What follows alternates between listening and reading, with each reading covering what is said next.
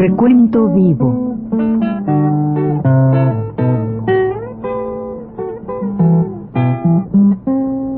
Mis décadas.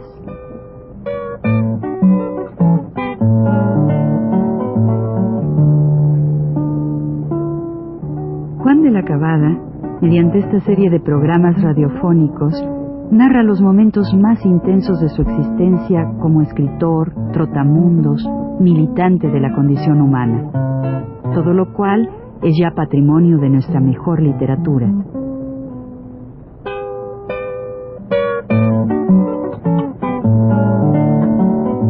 Con ustedes, Juan de la Cabada.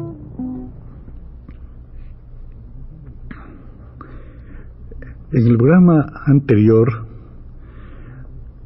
hablamos de la fundación de la LIP, Lucha Intelectual Proletaria, y de su órgano,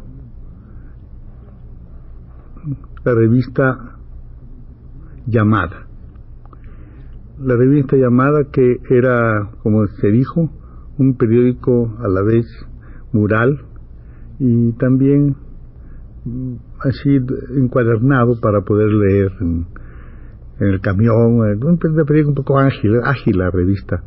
Ahí trabajamos, como dije, pues eh, David hizo la cabeza, Leopoldo Méndez hizo su trabajo de, de, ilustraciones, Consuelo Uranga una cosa sobre la mujer, el Chano Urueta escribió una cosa que empezaba en el cine, una cosa sobre el cine, y yo hice una declaración de principios, el llamamiento general y un cuento que se llamó Las ratas, que tuvo bastante éxito, no sé por qué, pero tuvo éxito. Y Pablo pues también ilustró Pablo Sins y así salió en su trabajo. Claro, como algo en que siempre en ese tipo de revistas y de publicaciones casi siempre la pagamos nosotros mismos, ¿verdad? Pues no duró mucho porque los bolsillos estaban un poquito exhaustos y, hicimos ese número y otra, otro intento después y se quedó el trabajo pendiente porque también teníamos mucho que hacer en diferentes cosas, todos estábamos muy ocupados en otros trabajos. Yo eh, personalmente estaba trabajando en lo que quedaba ya, estaba un poquito de capa caída la Cámara Unitaria, Cámara Unitaria del Trabajo y pues podía yo recordar algunas cosas, ya no tanto de las luchas inmediatas con nuestros compañeros, sino en las eh, reflexiones y cosas que ocurren alrededor de estas luchas. Por ejemplo, yo recuerdo siempre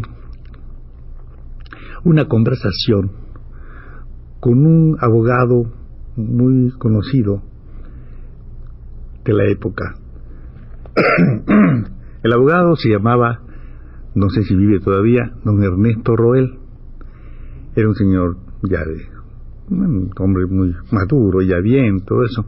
Y una vez estábamos nosotros, en, él, estábamos esperando que nos tocara la hora de la audiencia, pero él estábamos cerca, esperando naturalmente que empezara la cosa del litigio este, cuando no sé por qué, él que era güero, así muy güero, me dice, usted, usted me odia, le dije, yo, no, ¿por qué? Nada, estamos naturalmente, pues uno frente a otro para el trabajo este, usted en el suyo y yo en el mío, pues es una cosa, aquí, aquí fuera de esto es personal, claro, adentro de la día de la lucha pues es una cosa de clases, es otro, es otro problema.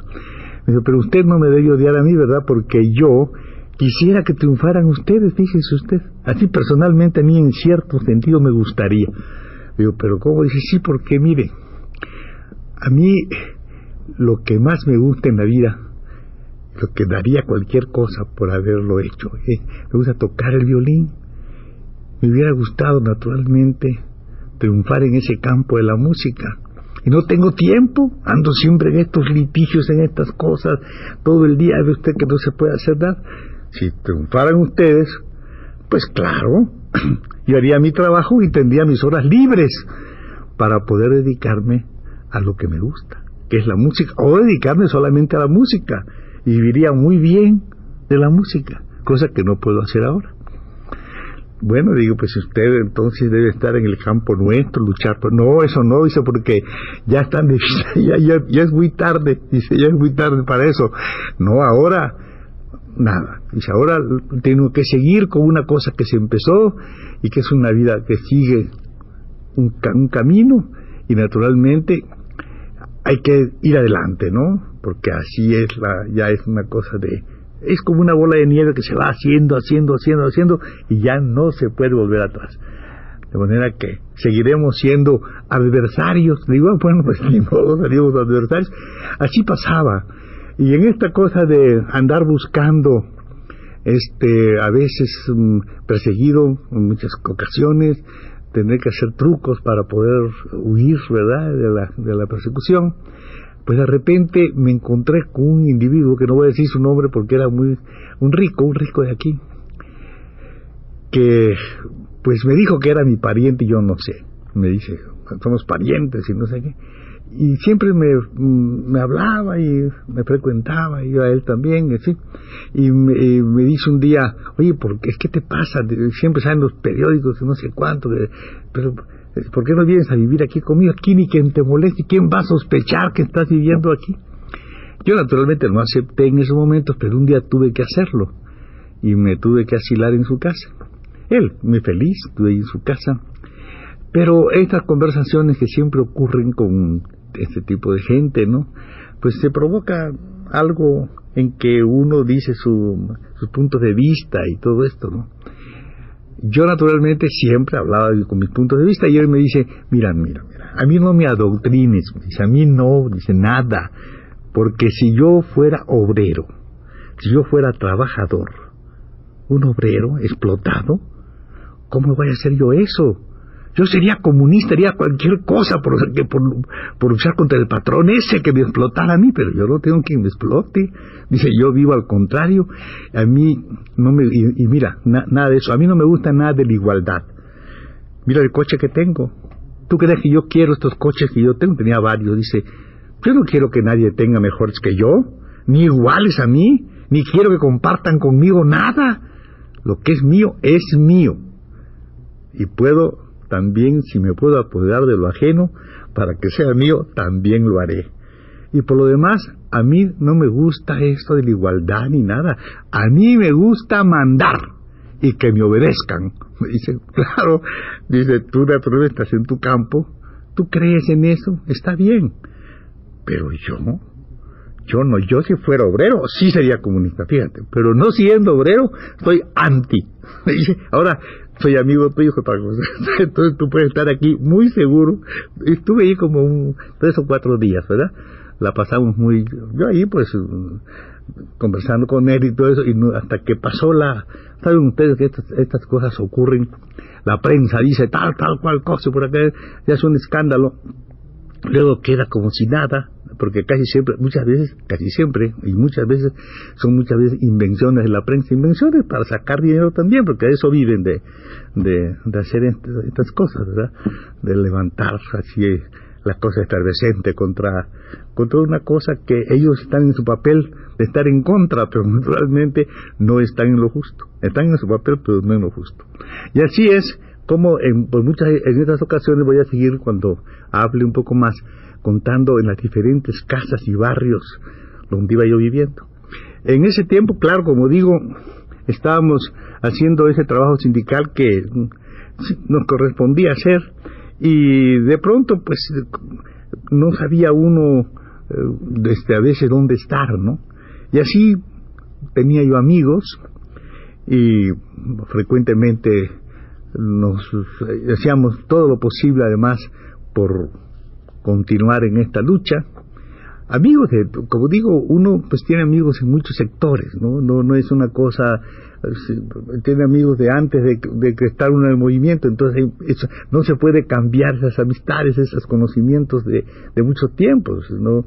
Siempre, eh, como te vas por acá, y con qué andas en la lucha, bueno, cosas así un poco de, entre bromas y veras, pero yo tenía muchos amigos de Pero sin embargo, aquella, aquella época, año 31, 32, esos años, nosotros, y antes también, siempre hacíamos cada primero de agosto, hacíamos este un meeting, y hacíamos una, generalmente meeting de fábrica, ¿no? Y después eso en un meeting general en un determinado lugar. El lugar que siempre nos alquilaban para el meeting era un cine que se llamaba el Cine Mina, que estaba en las calles de Mina. Y pues antes de eso pues hacíamos estos mítines de digamos de calle, ¿no? Yo recuerdo uno ese ese mitin de fábrica que fui a dar precisamente allá por Santa Julia, por allá por ese rumbo más allí, ya se empezaba a hacer algunas cosas allí de, de fábricas, y esa fábrica donde yo trabajé en la penitenciaría estaba precisamente por ese barrio. Se, distribuía generalmente por sectores, ¿no? Los, grupos, por sectores, unos en barrios, en otro barrio, así. Y yo fui a dar a ese barrio de, de Santa Julia. Y ahí estaba la fábrica antigua del hispano, por ese barrio. Llegué allí con un muchacho, Oscar Ruiz, a hacer el meeting y pues yo tenía todavía amistad con, con mi antiguo patrón, saludaba, Dios, adiós, no había problema. Él nunca me decía nada, yo tampoco, pues, pero saludaba, ¿no? Y a los empleados donde yo trabajaba también eran, habían sido mis compañeros, ¿no? Pues saludaba a todos ellos.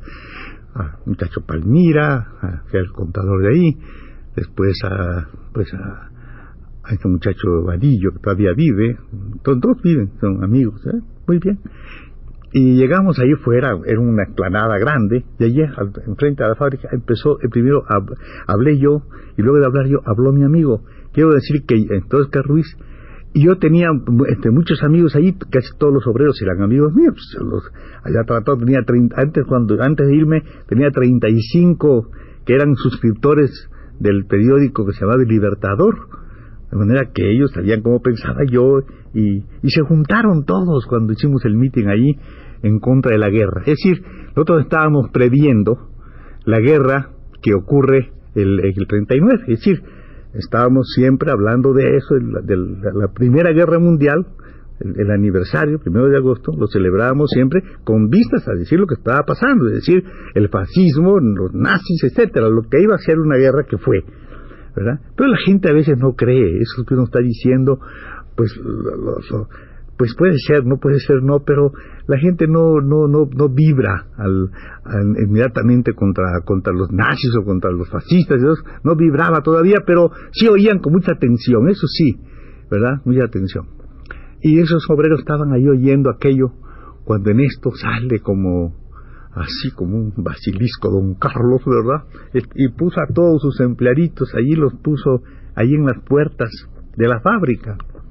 Y él sí tuvo el valor de venir y, le dice a mi amigo, vago, vago, dice, malviviente, bájese de allá. Porque un muchacho estaba subido en una, en un, allí había un cajón, unos cajones, bájese de ahí, bájese no necesitamos aquí sus palabras. mire, señor, aquí el único vago es usted. Oye, ¿cómo, cómo? Digo, usted que yo trabajé aquí? ¿Qué, Digo, el único explotador, el único que vive realmente de la gente, la sangre, es usted. Pues, ¿Pero cómo? Digo, yo soy aquí, claro, el que tiene más, porque soy el, director de la fábrica, soy el director. ¿ya? Yo conduzco esto para que estos muchachos este, puedan, bueno, lo que siempre cree el patrón, que él es el que da de comer a la gente, ¿no? Lo que le da de comer a él. Digo, no, señor, no. Aquí el vago es usted y, aquellos individuos que él había sacado, que eran los pobres empleados. Ninguno se atrevió a venir, se quedaron todos en la puerta completamente sumidos y más sumidos porque los obreros sí son irrespetuosos, ¿cómo no? Y empezaron a dar unas carcajadas terribles, ¿verdad? En contra del señor este, que no tuvo más remedio que callarse, y furioso, ¿verdad? Se volvió hacia donde estaban sus pusilánimes empleados, que eran amigos míos, como iban a venir a pelearse con los obreros, imposible. Así iba caminando este año de 1931, y creo que en la próxima vamos a seguir nosotros hablando de nuestra vida en aquella década de los 30, que siempre fue una década interesante en muchos aspectos. Muchas gracias y hasta la próxima.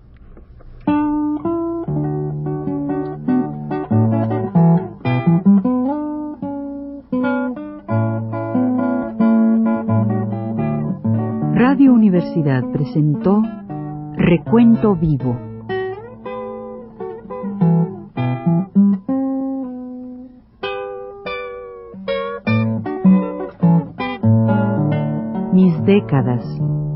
por Juan de la Cabada.